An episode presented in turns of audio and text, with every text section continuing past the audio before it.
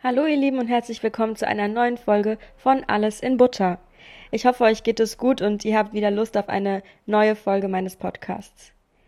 Falls ihr übrigens mal von meiner Stimme gelangweilt werden solltet, kann ich euch äh, sehr gerne zwei andere deutschsprachige Podcasts empfehlen, die mir persönlich extrem gut gefallen. Der erste heißt Zeitverbrechen. Ich glaube, alle zwei Wochen kommt eine neue Folge raus und sie sprechen dann immer über Kriminalfälle, hauptsächlich in Deutschland.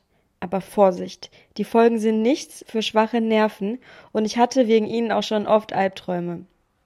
Der zweite empfehlenswerte Podcast heißt Gemischtes Hack, den einige von euch vielleicht auch sogar schon kennen.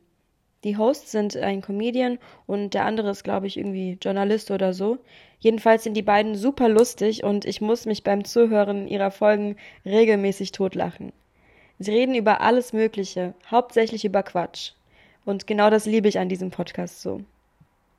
So, dann fangen wir jetzt mal mit der heutigen Folge an. Heute ist der Europäische Tag der jüdischen Kult Kultur, der jüdischen Kultur. Ähm, also werde ich heute jetzt ein wenig darüber erzählen oder allgemein über das Judentum. Seit 1999, also seit genau 24 Jahren, zelebriert man am ersten Sonntag im September diesen Tag. Und ähm, genau, an diesem Tag sollen Nicht-Juden diese Religion und Kultur einfach besser kennenlernen. Es gibt also viele Veranstaltungen, wie zum Beispiel Konzerte, Vorträge, Führungen und vieles mehr.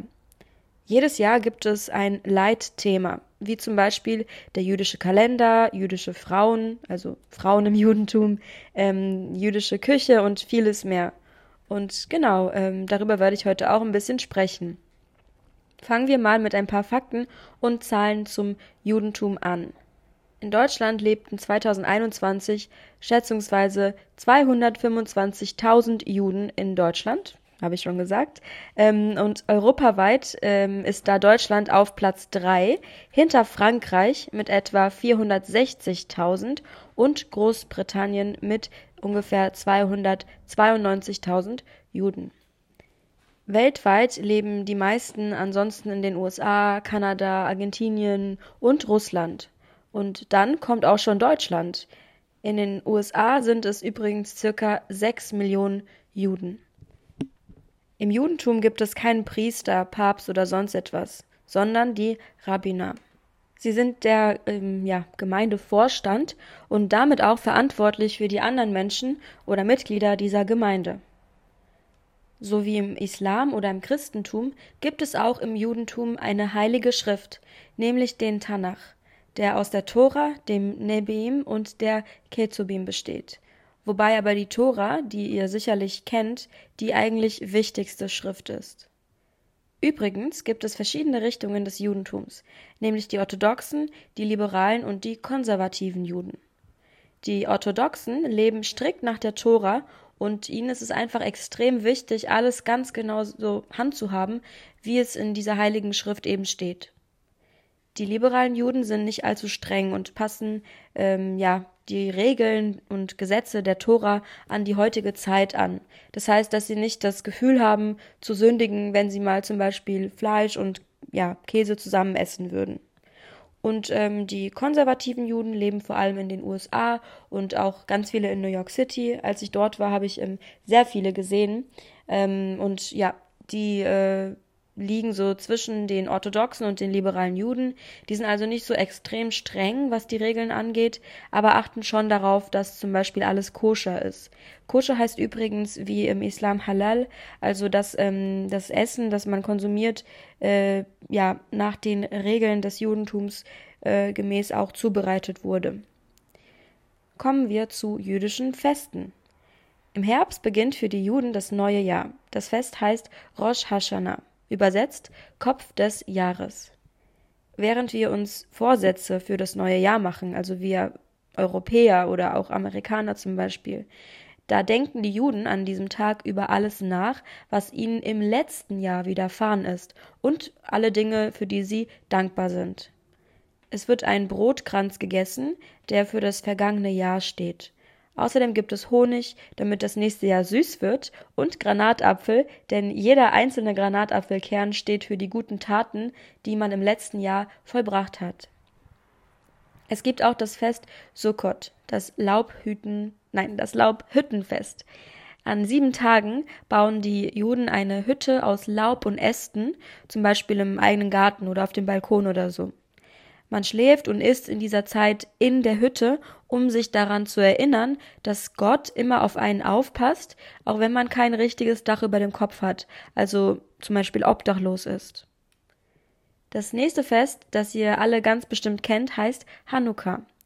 Angeblich kamen die Griechen damals in das Land, in dem die Juden lebten. Sie unterdrückten sie, doch irgendwann gelang es ihnen, ihr Land zurückzugewinnen und vor allem ihren Tempel wieder für sich zu haben. Bei Hanukkah feiert man die Einweihung des Tempels und die Tatsache, dass die Kerzen, die man an diesem Tag im Tempel anzündete, ganze acht Tage lang brannten, obwohl das dort vorhandene Öl eigentlich nur für einen Tag hätte reichen können. Ähm, es soll also ein, ja, ein Wunder gewesen sein. Und deshalb feiert man auch heute noch im Dezember acht Tage dieses Fest und zündet an jedem Tag eine neue Kerze an. So ähnlich machen wir ähm, ja im Christentum das ja auch mit dem Advent. Kommen wir jetzt zu ein paar jüdischen Regeln. Die erste kennt ihr sicherlich alle. Fleisch und Milchprodukte dürfen niemals zusammen konsumiert oder aufbewahrt werden. Diejenigen, die genug Platz und Geld haben, haben für beide Arten von Produkten sogar verschiedene Kühlschränke. Es wird verschiedenes Besteck und Geschirr verwendet. Das ähm, eine wird dann ja in der Spülmaschine und das andere im Waschbecken abgespült. Und Restaurants, die koscher sind, servieren entweder nur fleischlastige Lebensmittel oder eben nur vegetarisch.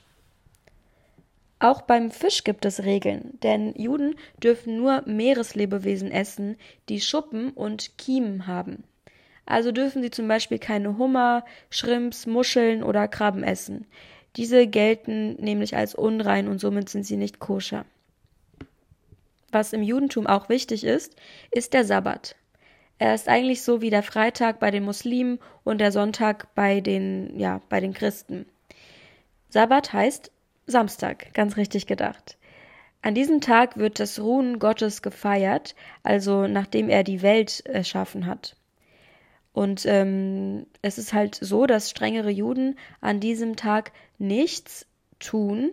Also sie ähm, arbeiten nicht oder schmeißen den Haushalt nicht. Sie machen eigentlich nichts. Ähm, man darf am Sabbat halt einfach keine neue äh, Situation erschaffen.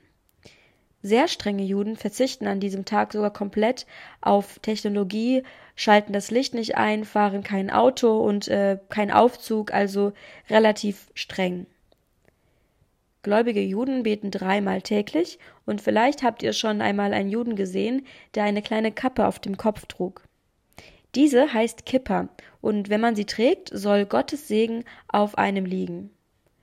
Außerdem gibt es die Tefillin, das sind so Lederriemen. Diese werden siebenmal um den Arm, dreimal um die Hand und dann einmal um den Mittelfinger gewickelt. An diesen Riemen hängen dann so kleine Kapseln mit Gebeten drin. Und dadurch, dass man sie am Arm trägt und beim Lesen der Tora den Arm angewinkelt vor der Brust ja, hält, sollte man dann davon ausgehen, dass man diese Gebete direkt am Herzen trägt. Ähm, und so ist man halt Gott dann besonders nah verbunden. Was über das Judentum auch interessant zu wissen ist, ist, dass männliche Babys, ähm, also Jungs, beschnitten werden, normalerweise am achten Lebenstag. Dadurch wird das Baby dann in den Bund mit Abraham und Gott aufgenommen. Und es dürfen übrigens auch nur jüdische Ärzte diese Beschneidung durchführen. Übrigens kann man auch nur jüdisch sein, wenn die eigene Mutter Jüdin ist. Der Vater äh, ist Jude und die Mutter nicht, dann ist das Kind nicht automatisch jüdisch. Wenn man aber jüdisch sein möchte, kann man sich auch konvertieren lassen. Als Mann muss man dann aber nachträglich noch, ja, beschnitten werden. Und als Frau muss man, glaube ich, irgendwie, es ist wie eine Taufe im Christentum, also man muss irgendwie um den Altar laufen. Ich bin mir gerade nicht sicher, aber es ist schon möglich. So, ihr Lieben, ähm, das war's dann auch schon für heute. Ähm, es gibt natürlich viel mehr über das Judentum zu erzählen und vielleicht ähm, erzähle ich euch in einer zukünftigen Folge auch mal mehr darüber. Aber ich möchte euch nicht überfordern und ich glaube, ähm, das waren schon äh, ja genug Informationen fürs Erste. Also ähm, das Judentum ist eine Religion mit äh, eine sehr vielfältige Religion mit sehr vielen verschiedenen Traditionen etc. Und deswegen werde ich da auf jeden Fall nochmal drüber sprechen. Also dann ähm, schönen Sonntag noch. Wobei, der Sonntag ist ja gleich vorbei. Äh, jedenfalls sehen wir uns am Donnerstag oder am Sonntag wieder bei einer neuen Folge von Alles in Butter. Macht's gut.